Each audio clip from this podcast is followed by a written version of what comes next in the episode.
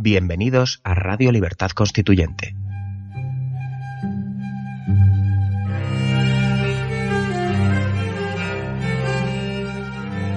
Están escuchando Radio Libertad Constituyente con don Antonio García Trevijano.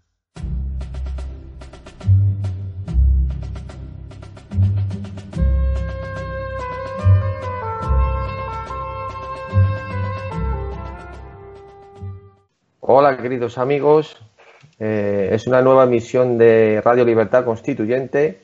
Hemos tenido algunos problemas técnicos, esperemos que ahora todo vaya correctamente. Tenemos al otro lado de la pantalla a mi amigo Gustavo Pareja, que ha venido de. está ya, está de vuelta, mejor dicho, de Estados Unidos en su, a su país de, de origen, que es Ecuador, y está pasando las Navidades. ¿Qué tal, Gustavo? Todo muy bien, un gusto estar contigo y saludar a todos los repúblicos. Encantado de, poder compartir en un programa más. Feliz Navidad a todos. Bueno, vamos a retomar la charla que estábamos tomando anteriormente y, bueno, vamos ya de corrido al asunto de que estábamos ventilando eh, antes de que empezáramos a emitir, que era estamos en unas fechas navideñas y vamos a hacer, pues intentar hacer un maridaje de cómo en estas fiestas eh, que son representativas de la cultura religiosa de un país, cómo se afrontan eh, desde el punto de vista político, porque, claro, ya se están eh, afrontando o se están gestionando, porque es, ahora lo explicarás tú, en países como Estados Unidos, desde el punto de vista social, estas navidades en relación a otros años en que eran totalmente distintas. Bueno, eso es un tema que a mí la verdad que me llamó tanto la atención porque yo antes de viajar a los Estados Unidos había leído que esta, esta guerra cultural, que de hecho fue un nombre que puso el juez de la Corte Suprema de Estados Unidos, Escalía, eh, creo que fue uno de los casos de aborto. Él, utilizó, sí, uno de los casos de aborto de, las clínicas de aborto en Texas. Él utilizó el término en alemán, Kulturkampf, guerra cultural, ¿no? Que es una especie de guerra ideológica que los grupos de izquierda neomarxistas, bueno, no es el marxismo clásico, es el neomarxismo cultural, ha querido llevar contra todo tipo de cultura monolítica o hegemónica, tradicional, por ser jerárquica, patriarcal, machista, europea, eurocéntrica, etc. ¿no? Entonces, en Estados Unidos, la Navidad, que es algo tan intrínseco de su cultura, proveniente eh, de los inmigrantes alemanes más que nada, pero ya es una cultura propia anglosajona, y del cristianismo que es parte fundamental de los Estados Unidos. No se entiende los Estados Unidos sin el protestantismo, ¿no? Es, simplemente inconcebible. Entonces, la celebración de la Navidad en Estados Unidos era una fiesta nacional tan importante como el 4 de julio o incluso más importante. Era el momento más especial del año y el momento en el cual los americanos celebraban como americanos. Eh, y esto de aquí, lógicamente, es algo también esparcido en, toda Hispanoamérica, porque Hispanoamérica, en primer lugar, por ser, por ser española, tiene eh, en, su tejido genético la creencia, la creencia religiosa, el catolicismo, ¿no? también el, el cristianismo en sus diferentes vertientes, pero el catolicismo principalmente. Y por la vecindad con los Estados Unidos, las costumbres de la Navidad norteamericanas han venido de a poco a toda Hispanoamérica y yo te puedo decir, porque mi padre me lo cuenta, que fácilmente de los años 60, mucha de la parte estética de la cultura navideña de los Estados Unidos ha formado parte de la cultura navideña de eh, Latinoamérica, por supuesto, teniendo ciertas diferencias, ¿no? Que se parece también al, estilo español, como se celebra la Navidad, pues es una mezcla, ¿no? Pero bueno, eso, eso se formó como una identidad de, la cultura, ¿no? De cómo la Navidad se representa, la fiesta más importante del año y también en los Estados Unidos. Sin embargo, en los Estados Unidos en los últimos años, por ser ahora un país multirracial, multidiverso, multicultural, en el cual no se pueden excluir minorías, por más de que las minorías hayan ido a ese país sabiendo que son minorías para adecuarse a vivir en un sistema en el cual la mayoría tiene una cultura diferente, pues es una locura. Si no te gusta, no irías, en primer lugar. Eh, ha sido la socialdemocracia y los grupos de élite, porque no ha sido por reclamo de estos grupos minoritarios, los que han impuesto que la celebración navideña debe ser un poco recatada y conservada para no ofender y excluir a otros grupos. ¿ya? Ellos sacaron obviamente esta conclusión por su propia cuenta. No es que se pusieron a hacer algún tipo de investigación científica para poder determinar. Y en los últimos cinco años ha habido una reducción considerable de eh, la visualización pública de la Navidad en los Estados Unidos. Al punto que yo me pude percatar estando allá que en la ciudad donde yo estoy, en Durham, en Carolina del Norte, un estado republicano, muy cristiano, no habían adornos de Navidad en la calle en ningún lugar. En la universidad donde yo estudio, que es una universidad religiosa y privada por origen, tiene hasta una capilla enorme, gótica, ni un solo arreglo navideño, pero ni uno. No vi un árbol, no vi una corona, no había absolutamente nada. Un dibujo de un Papá Noel, algo, ¿no? No, nada. No había absolutamente nada. Y los medios de comunicación también lo sacan, ¿no? Por ejemplo, medios de comunicación que son no el establecimiento, los que están en Internet, todos se han dedicado a hacer esta discusión de que hay una guerra cultural contra la Navidad y que precisamente es no americano. O sea, esta guerra cultural a la Navidad en una, es, es mermar el espíritu americano y reemplazarlo con algo que es no americano.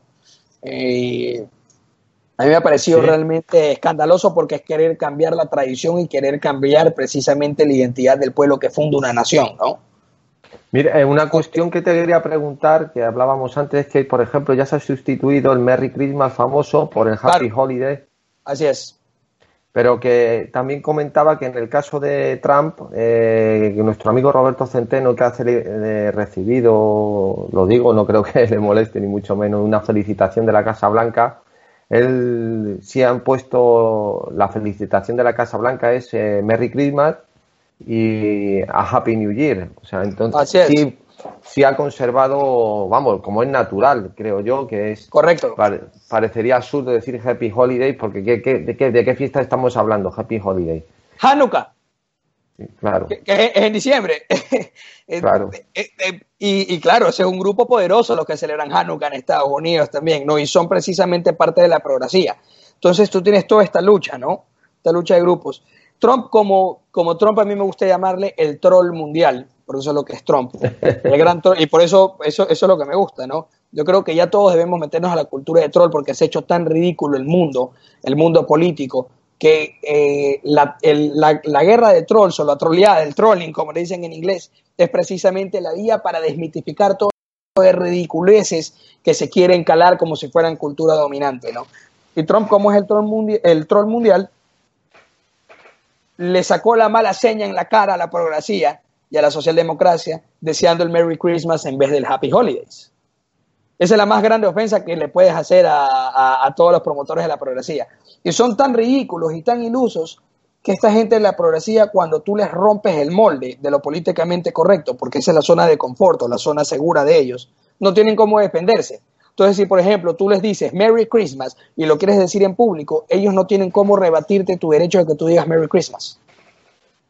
Además, eh, hablando ya en términos, eh, vamos a decir, materiales, eh, también se están ellos mismos que quieren excluir la Navidad de ciertos contextos sociales por no querer ofender desde el punto de vista socialdemócrata, tampoco tienen claro el origen de la Navidad, puesto que la Navidad eh, se empezó a celebrar en la iglesia oriental antes que la iglesia de Roma, porque la iglesia de Roma creo que fue a principios del siglo IV, una, una, fecha así, ya se celebraba antes, y después de sufrir un proceso, porque se cambió de fecha, creo que antes era el 6 de enero, se pasa al 25, bueno, hay una serie de procesos. Sí, Francisco de Asís lo cambió a diciembre. Luego hay una serie de, movimientos eh, que transforman los símbolos navideños, pero que son una amalgama de símbolos de muchos países. Por ejemplo, lo que has dicho, el árbol se toma de Alemania. Eh, las guirnaldas se toman de Roma. Los, eh, el, muérdago creo que era de los druidas. el acebo de los sajones. Eh, el tema de los belenes este de, España, ¿no? Es decir, que realmente aglutina un montón de, de, sociedades y de culturas que tienen como base común la religión cristiana pero que eh, son muy, de muy diferentes latitudes y de muy, diferentes etnias, podríamos hablar desde el punto de vista antropológico. Entonces, querer eh, observar eh, desde un punto de vista excluyente la Navidad por ser nada más que con el fetiche o con la complejo de que es a lo mejor, como has explicado antes, se asocia a un, patriarcado machista o a una serie de fenómenos del pasado en el que se, eh, oprimieron a las diferentes eh, minorías étnicas o diferentes razas, me parece que a estas alturas una, un auténtico disparate, pero vamos, eso ocurre en España cuando se han intentado hacer también mm, proposiciones para que la Navidad se llamen fiestas de invierno o, por ejemplo, que ha habido niños que en el colegio ya tienen tanta confusión con el tema de los símbolos navideños que han colocado un Papá Noel en un Belén y cuando se le ha explicado a la profesora de religión que eso no va ahí, eh, hablando vulgarmente, pues la, la madre ha montado en cólera diciendo que su hija pues puede poner lo que le dé la gana, que porque la niña este fue llorando, bueno, hechos eh, concretos que no que son simplemente una pincelada del cacao mental en el que se vive actualmente y sobre todo que en España eh, que somos la falsa izquierda es muy propensa a renegar de todo lo católico pero eh, se lanzan como locos a la imitación absoluta de los americanos, tanto en la estética como en los programas de televisión, como en, por ejemplo, las fiestas como el Halloween, que ya es un furor absoluto, o en los regalos ahora que se ha... Aquí se ha hecho Reyes Magos toda la vida, ahora ya el Santa Claus está introducido eh, ya como algo natural, como si viniera dado. Entonces, no deja de ser, creo que, una, una falsa eh, apariencia, queriendo renegar de lo que forma parte de tu cultura y por contra se toman eh, retales o se toman mm, gestos o festividades o estéticas de precisamente aquello de lo que también reniega, que en este caso del imperio americano. Claro, claro. Ah, cuéntame algo, en, en España no, no, tienen el Papá Noel, es decir, el, el Papá Noel, el Santa Claus, es una figura nueva, ¿no? Pues vamos a ver, eh, aquí está, porque eso, lo del Papá Noel yo, eh, tiene una historia de, Estaba creo que Nicolás de Bari, San Nicolás, que creo que es... San Nicolás, de, Turquía. Luego hay una serie de transformaciones también que en la que existen en el norte de Europa y luego está el famoso Santa Claus que es el americano. Hay unas diferentes fusiones, creo que llevada por lo promovida por los holandeses cuando llegaron a los Estados Unidos, en Nuevo Ámsterdam pero bueno, la actual eh, figura del, vamos a decir, de, Papá Noel es evidente que está promovida por la estética y la publicidad americana. Sin duda. Desde luego, y sobre todo de las películas.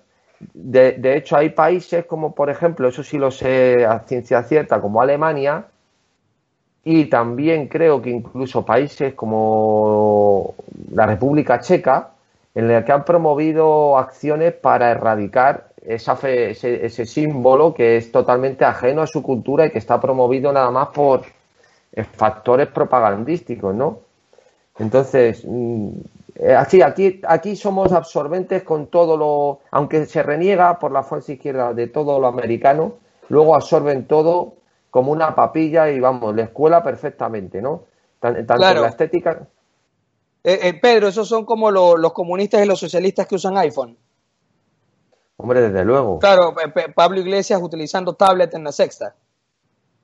El, iPad, usa el iPad, sí, son unos, pues, unos payasos. No, pero cuidado, cuidado. Eh, la, la, la, la, tesis que ellos manejan me la descubrió, vamos, me la descubrió, no es que me la descubriera, pero él mismo la, la, declaró sin, sin, tapujos, se, se sinceró diciendo que la iglesia, eh, la izquierda, la tesis que él maneja es que la izquierda, al ser desde un punto de vista material eh, inferior a la que llaman ellos la derecha, hablo izquierda y derecha con categorías que son ya totalmente obsoletas y repugnantes, pero para entendernos a estos niveles. Es decir, eh, para que todo el mundo se entienda lo que es izquierda y derecha, ¿no? para no entrar en detalles, porque eso, eso no existe, pero de, de manera unívoca, quiero decir. Entonces, eh, él dice que la izquierda, al tener esa merma, pues debe cabalgar con la contradicción. es decir, por ejemplo, pone, eh, pone él el caso de que él retransmite, él que es el más feminista de los feministas, a pesar de ser el más feminista, eh, más que Simón de Beauvoir, pues tiene que emitir en una televisión en la que las presentadoras van con velo, porque es una televisión iraní.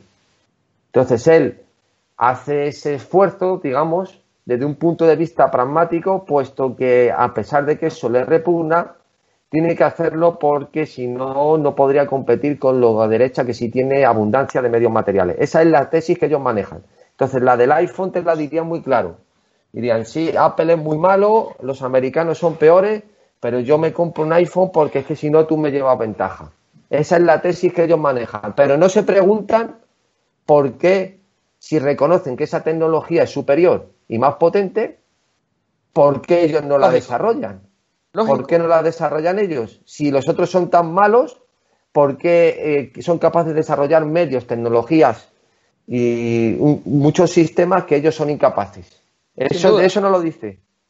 No, sin duda. No, y no pueden, no pueden darse cuenta también que toda este, esta estructura opresiva jerárquica de industrialización y de división mundial del trabajo, lo que ha podido permitir es que todos los obreros maximicen su potencial productivo, a la vez que eso les da más beneficios en sueldos para poder comprar toda su producción, que es lo que hoy los obreros del mundo hacen. Los obreros del mundo tienen iPhone y tienen iPads. Los obreros del mundo tienen computadoras. Los obreros del mundo tienen carros y tienen televisores. Es decir, la propia tecnología que en algún momento del pasado pudo haber estado reservada solamente al ejército y a las altas élites, hoy está el acceso de todos. Pero de todos es todos. O sea, en África, en todas partes se puede comprar, en algunos lugares con grandes esfuerzos, pero todos pueden. Y es precisamente por toda esta estructura industrial y de jerarquía y división del trabajo que esta gente niega, ¿no? Qué contradicción. bueno, eh, pues ese, es el, asunto realmente absurdo en el que se vive y yo creo que si estábamos hablando antes que no se pudo emitir, que adelantabas o tu percepción en este tiempo que estás en los Estados Unidos de Norte de América, sí. dices que observas o percibes un, una atmósfera o desde el punto de vista social pre-revolucionaria eh, y que es también puede haber una, cierta o mucha analogía con lo que pasa en Europa eh, con sus diferencias sobre todo por la, el tipo de sociedad y de extensión territorial que existe en los Estados Unidos de Norteamérica en, contra, en contraposición con la organización de los países aquí en la Europa continental, pero que de algún modo esa renuncia a los valores eh, tradicionales. Antes ha citado la, base protestante de los Estados Unidos, que lo explica muy bien Huntington en el libro Quiénes somos, pues aquí de alguna forma esa renuncia explícita a la, a la base cristiana como fundadora de, Europa, de algún modo es, eh, eh, sembrar eh, o cavar tu propia tumba más, más temprano que, tarde, porque no se puede renunciar a lo que uno es. Entonces, querer modelar de una manera artificial las costumbres y las maneras de, colectivas de vivir por no querer ofender a ciertos sectores de la población que desde el punto de vista es nada más que desde el punto de vista pragmático del voto, nada más, porque no tiene otra función. Eh, si, pudieran, a lo mejor hasta estos mismos que hacen eso los eliminaban del mapa, pero como cuentan con su voto, tienen que diseñar modelos asépticos desde su planteamiento ideológico para no ofender a nadie. Modelos asépticos, me gustó eso. Es, es, la verdad, eso, eso es lo que están haciendo. A ver, es que aquí. Aquí hay que verlo como lo que es. Aquí lo que quiere ver es un reemplazo poblacional y un reemplazo cultural. Eso es una realidad. Precisamente pues, si uno ve las estadísticas demográficas y uno ve los movimientos migratorios, eso es lo que se busca. En Estados Unidos, lo que se tenía siempre era un 90% de mayoría eh, europea o descendiente mayoritariamente del norte de Europa anglosajona y un grupo minoritario que eran entre europeos del este y europeos mediterráneos del sur, básicamente griegos e italianos. Esa fue la estructura étnico-cultural que formó Estados Unidos por más de 150 años. Luego, con el advenimiento de nuevas oleadas de inmigrantes, que por varias razones, unas fueron por motivos económicos y otras simplemente por, ciertos, eh, por ciertas conveniencias políticas de desestabilización, se permitió el ingreso de eh, primero asiáticos orientales, los primeros a llegar fueron chinos. También ya había la, esclavitud negra, pero los esclavos negros no eran ciudadanos, se vuelven ciudadanos, eh, es decir, adquieren la ciudadanía en el periodo de reconstrucción posterior a la, a la guerra civil, ¿no? Mm. entonces ahí tenías primero esos dos grandes grupos. Las naciones indígenas siempre han vivido apartadas de los Estados Unidos y no, aunque son ciudadanos, no tienen ningún tipo de interacción porque ellos viven en sus reservaciones como naciones todavía conservadas. Eh, y bueno, lo que ha venido ahora es sumada a la inmigración este asiática, ya tenían los grupos de los negros, estaban en Estados Unidos, y llegaron nuevas oleadas de gente de todas partes del mundo obviamente de los países vecinos, Centroamérica, de México, Guatemala, etcétera, pero comenzaron a llegar de, Asia, Medio Oriente, África, de cualquier lugar. La inmigración es masiva y desde, desde todas partes. Entonces ha llegado a tener una Babilonia cultural en la cual no hay en Estados Unidos ya un, un bagaje común. Un amigo Israel con el que estábamos conversando, que está conmigo en el máster, me decía, Gustavo, pero tú no crees que que la identidad común de Estados Unidos es que todos escuchan música similar, todos comen McDonald's, todos comen... Yo no, ¿cómo vas a creer, le digo, eh, David, que se llama David, ¿cómo vas a creer tú que la Coca-Cola y el McDonald's es la cultura eh, o, el, o, el, o, el, valor principal o el valor que podría unir a los norteamericanos, a los estadounidenses? Esto no es así. ¿No te parece que eso sería muy vacío para tu cultura y para mi cultura?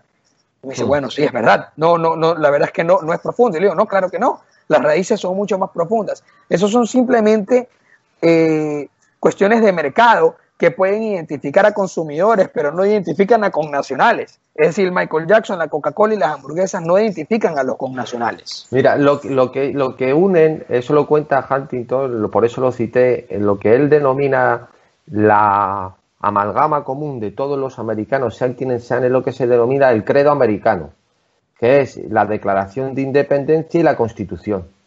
Ah, claro, el nacionalismo civil que le llaman ellos. Sí, e, eso es la amalgama de la sociedad americana, sea, sea quien sea el, individuo eh, de su origen y su cultura desde el punto de vista religioso, lo que sea. Claro, ¿cuál es el asunto aquí? El asunto aquí, por ejemplo, en el caso de los mexicanos, hay un personaje realmente siniestro que es eh, Jorge Ramos. El, oh, siniestro. Univisión. Sí, que es el, es el adalid, el representante que él se otorga ese, desde algún punto de vista de, de todos los latinos del mundo. Eh, y tiene un libro que se llama La Ola Latina, creo que es. Pero bueno, eh, no, no, es el asunto en sí mismo de la defensa de los derechos o eso me parece muy bien. Es la, perspectiva eh, que él eh, le, marca, con la que marca sus razonamientos. Es decir, en una de las eh, conversaciones que he visto a este hombre, él se indigna de que en ciertos estados, por ejemplo en California, que hay un, tercio prácticamente de la población es mexicana, pues que existan representantes políticos que en vez de ser, por ejemplo, por, porcentaje fueran, les tocarían a 17, pues sean dos. Entonces, claro, él en sus propias palabras eh, eh, eh, está, está, cometiendo la siguiente, el siguiente error. Está confundiendo representación con representatividad. Con representatividad, claro. Es decir, si tú eres americano, si tú naces en Norteamérica, si tú aceptas eh, como dice Huntington, el credo americano, tú votas a tu representante y a mí me da igual que haya nacido en Guayaquil, que su familia sea oriunda de, de, Holanda o de lo que sea, ese no es el asunto. Pero claro, ellos lo ven desde una perspectiva eh, racial, en la que consideran que para que se defiendan sus intereses, ellos lo ven Que, tienen que ser mexicanos quienes los defiendan, porque si no, de algún modo, esos intereses no van a ser bien defendidos. Entonces, claro, partiendo de esa base, el conflicto está servido, porque de algún modo se está renunciando a esa unidad eh, como nación política. Es decir, si tú consideras eh, que para ser representado tiene que ser alguien de tu raza el que defienda tus intereses, pues tenemos un problema, ¿no? Bueno, dependiendo, porque hay etnoestados. Entonces, cuando tú Israel es un etnoestado y los israelitas no se van a sentir representados si un palestino va al Knesset. Y eso claro, pero no, no, pero ahí hay una cuestión de lealtad. Pero ahí sí, pero, pero es muy diferente. Primero, claro, eh, Israel es un país, el equivalente a un estado del norte de América. Es muy pequeñito, quiero decir. Sí, sí, claro. Y luego, aparte, Estados Unidos se funda como una federación. De hecho, su, su lema es pluribus unum, de muchos uno. Claro, pero, pero era, era, étnicamente cohesionada y era una nación cuya constitución tenía desde origen una cohesión étnica y limitaciones para otras etnias que ingresen a la franquicia nacional. Y eso está desde la fundación. Sí, al sin duda, así, lo, así lo vieron ellos. ¿Por qué? Porque lo que nosotros hablamos Thomas de este, Jefferson, Thomas Jefferson. Thomas Jefferson, totalmente, totalmente. Eh, no, y, se puede ver en el artículo, en el artículo primero de la Constitución de Estados Unidos cuando se otorga el voto por cabezas y el porcentaje, el, a ver, el, cómo, cómo se establece el voto por estirpe, en el cual los estados que tengan esclavos, los esclavos no podían votar. Precisamente era para que no puedan formar parte de la franquicia nacional, ¿no? Y esto de aquí se debe a que las instituciones políticas, como lo veían los antiguos pensadores, esto viene de Locke, lo ven como un, eh, es un recurso nacional. Es decir, el nacionalismo civil que ve Huntington, en Estados Unidos solamente los blancos lo siguen. Claro. Sí, obviamente hay mexicanos y hay negros que lo siguen, por supuesto, pero los negros que siguen lo que dice Huntington no son ni el 10%. Y mexicanos no son tampoco, ni no serán ni el 20% de los mexicanos que sean de la línea de Huntington. Los cubanos, por ejemplo, o los venezolanos o colombianos que viven en Estados Unidos sí seguirían la línea de Huntington. ¿Por qué? Porque son desde su origen, de sus países, han venido siendo de, esa vertiente, que podemos decir una vertiente más tradicionalista, liberal clásica o conservadora, pues que hoy liberal clásicos conservadores, dentro de, de, todo la confusión que la progresía ha creado. Entonces, eso es lo difícil, ¿no? Poder diferenciar entre, entre, entre la parte étnica y la parte cultural. Sin duda que etnias distintas pueden tener valores similares y pueden compartir esos valores y vivir juntos. El problema es que... Pero, fíjate, Gustavo, es que los, valores en sí mismos que he dicho del credo realmente son carentes de ideología, porque son la Declaración de la Independencia y la Constitución, que sí, que en sus orígenes ha tenido, por ejemplo, Thomas Jefferson eh, ventiló el asunto de los indios diciendo que de algún modo iban a ser incompatibles con las colonias por sus, por sus diferencias eh, culturales, eh, y, los relegaron a las reservas. Eso, eso, es una cosa que está ahí, nadie va a luchar en contra de eso, pero desde el punto de vista actual eh, no se puede obviar que no es, por ejemplo, no se apelan a sentimientos religiosos desde el punto de vista de lo que se denomina el credo americano, en términos literales, quiero decir. Claro que ahí subyace toda la, como hemos dicho, la esencia protestante eh, de, las colonias, porque es un sustrato que eso está ahí, estará siempre.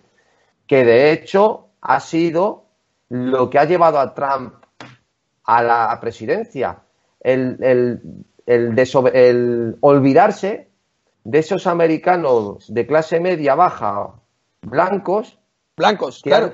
Han, sido, han sido eh, desdeñados y repugnados por las campañas políticas de los últimos años porque la, la, praxis de la búsqueda del voto se había enfocado a otro sitio. Y eso es lo que él ha recogido.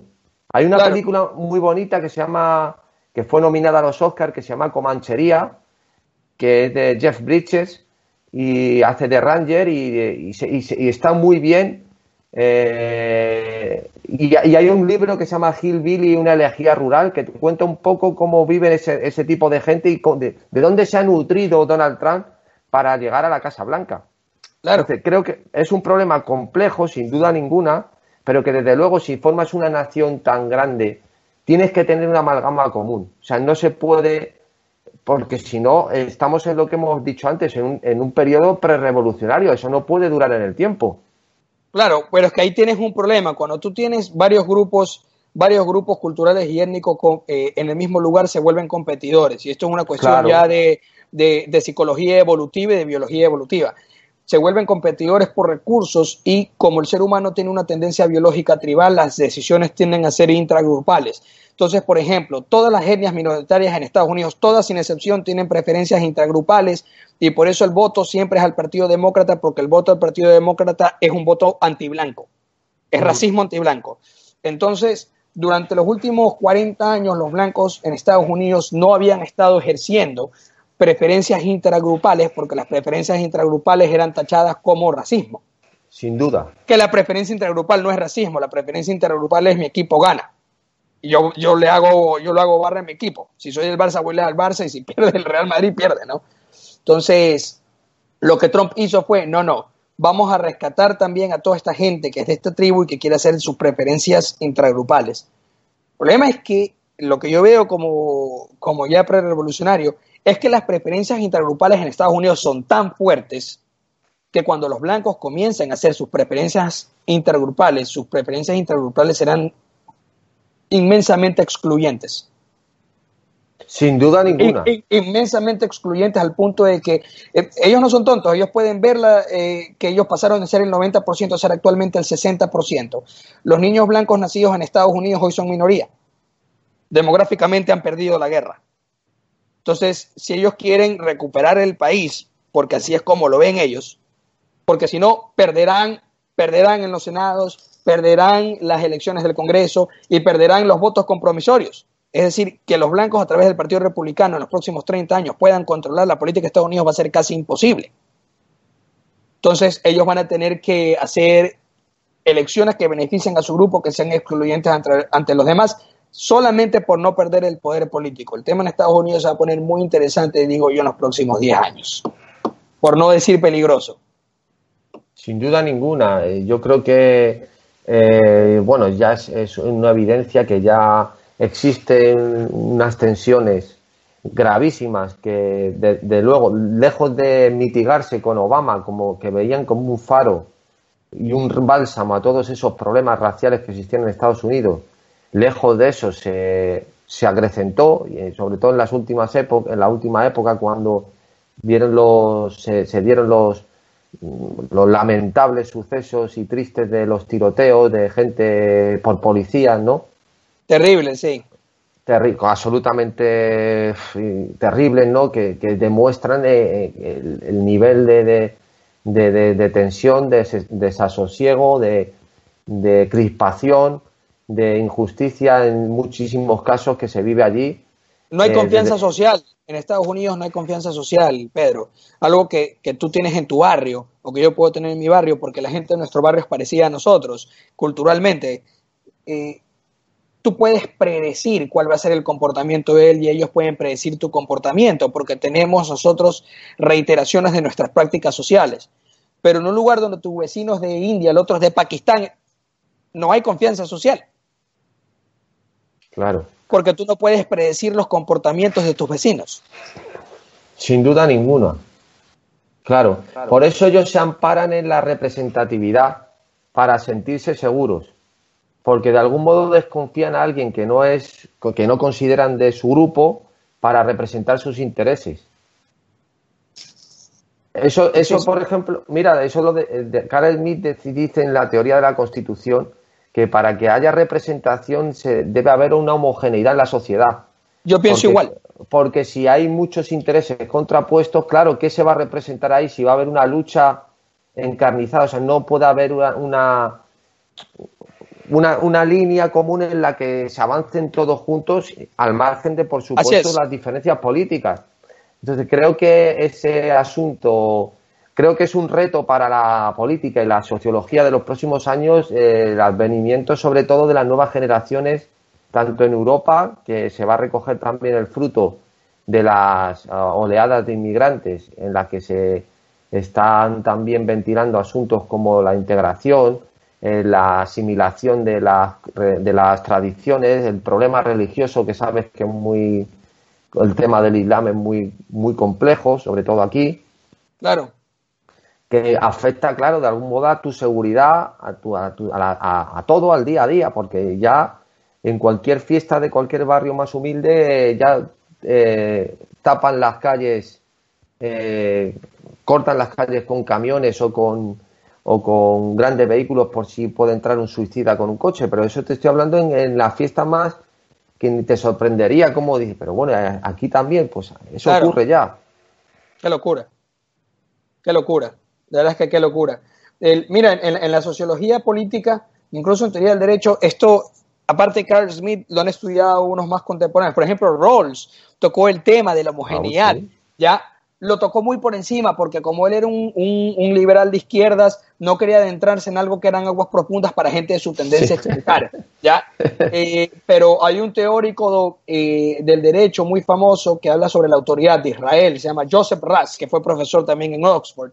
Él, él toca ese tema y en Estados Unidos David Eslund de la Universidad de Brown eh, él, tiene un tema sobre, eh, un libro sobre autoridad democrática, y él explica precisamente que la autoridad y el gobierno civil es más fácil, y esto de aquí John Locke, primero y segundo tratado del gobierno civil, eh, es más fácil cuando el grupo sea homogéneo, sin duda, porque los conflictos van a ser menos, es que, es que eso es una cuestión totalmente elemental. Claro, y, sobre todo que, que en un momento de crisis o de una situación crucial, todos van a remar hacia el mismo lado, claro porque todos se verán perjudicados de algún modo o que todos tendrán esa, esa amalgama común que le harán eh, evitar esos eh, prejuicios ideológicos por, hacer, eh, por tirar de la nación política en este caso, si hablamos de, de, una, de una democracia o de cualquier sistema parlamentario. Bueno, pues yo creo que, Gustavo, no sé cuánto tiempo llevamos ahora mismo, creo que llevamos bastante tiempo. Como unos 45 o 40 minutos, sí.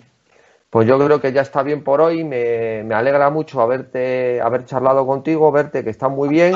A, mí contigo, yo me divierto siempre contigo, enormemente. Demasiado cultura tienes. No, no, no, no, de eso nada. Eh, que me, me, alegra mucho charlar contigo, sobre todo porque tenemos, creo que hemos tenido una conversación un poco mm, diferente también por las fechas que, que estamos y que era una conversación un poco improvisada y que nada, que espero volver a verte lo antes posible y tener también, aparte de seguir aquí en la radio, vernos lo antes posible también. Encantado. Pues un fuerte abrazo, Gustavo. nos veremos, un fuerte abrazo. Y feliz año nuevo. feliz año nuevo a ti y a todos. Feliz, y feliz año nuevo, nada de Happy Holiday. Nada de Happy Holiday, feliz año nuevo, República. Hasta luego, un abrazo. Hasta luego, hasta luego.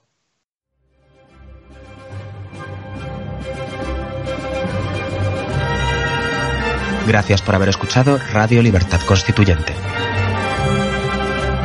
No olviden visitar la parrilla de programación en la nueva página web del Movimiento de Ciudadanos hacia la República Constitucional, en la dirección www.mcrc.es.